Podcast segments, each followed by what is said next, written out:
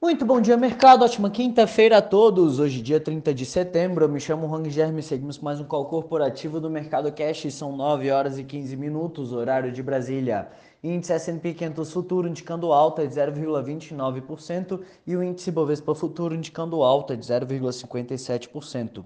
O Ibovespa encerrou dia de ontem em alta de 0,89, cotado aos 111.106 pontos, recuperando parte das perdas do dia anterior junto com o mercado global. Apesar disso, as preocupações com o cenário macro continuam conforme a indústria na China sente os efeitos do racionamento por conta da crise de abastecimento de energia que afeta o país. Entre os indicadores nacionais, as contas públicas tiveram superávit de 16,7 bilhões de reais em agosto, melhor resultado para o mês de agosto em 20 anos. A expectativa média dos economistas era um déficit de 12,15 bilhões de reais. Além disso, o CAGED mostrou a criação de 372 mil vagas formais em agosto, acima das 272 mil esperadas. Hoje os mercados mundiais operam em maior tranquilidade em recuperação das fortes quedas de terça. Investidores seguem atentos às movimentações nos Estados Unidos, uma vez que é o último dia para republicanos e democratas evitarem a paralisação do governo dos Estados Unidos. O líder democrata do Senado anunciou que a votação de uma lei de extensão do orçamento que evite a paralisação repentina dos serviços públicos ocorrerá hoje. O texto votado prorrogará o orçamento atual até o dia 3 de dezembro. Além disso, sai pedidos de contínuos por seguro-desemprego com projeção de 335 mil uh, pedidos e o PIB relativo ao segundo trimestre com projeção de alta de 6,6% em termos anualizados. Na Europa, saem dados sobre gastos do consumidor que indicaram alta de 1% na França em agosto com relação ao mês anterior. Em julho, o índice havia caído 2,4% e a previsão dos analistas era de alta de 0,1%. O Eurostox opera em queda de 0,08%. No mercado asiático, as ações da Evergrande tiveram queda de mais de 4 hoje após a Reuters informar que alguns detentores de títulos receberam na quarta pagamentos que estavam por vencer. O PMI relativo a setembro da China marcou 49,6 pontos, abaixo da expectativa de 50,1 pontos, indicando retração. No Japão, o país se prepara para escolher um novo primeiro-ministro após Fukio Kishida obter a liderança do partido no governo. A Bolsa do Japão fechou em queda de 0,31, Xangai em alta de 0,9 e Hong Kong em queda de 0,36%.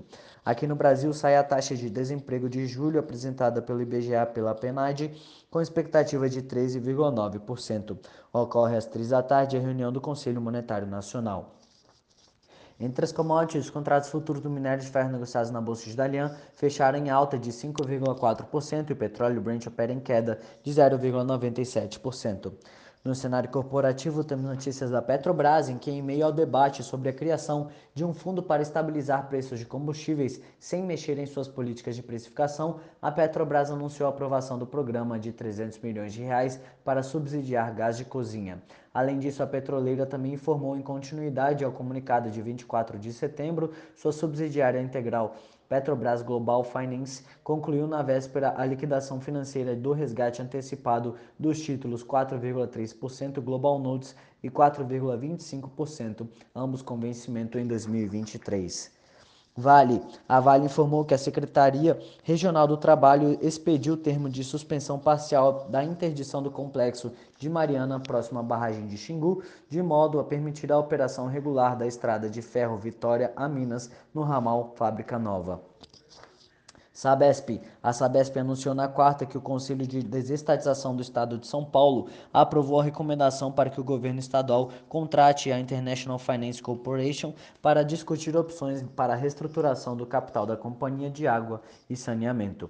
Petrorecôncavo. A Petrorecôncavo assinou contrato de compra e venda para suprimento de gás natural da Companhia Potiguar de Gás, a Potigás. O contrato prevê a entrega de 236 mil metros cúbicos por dia de gás natural a partir de 1 de janeiro de 2022.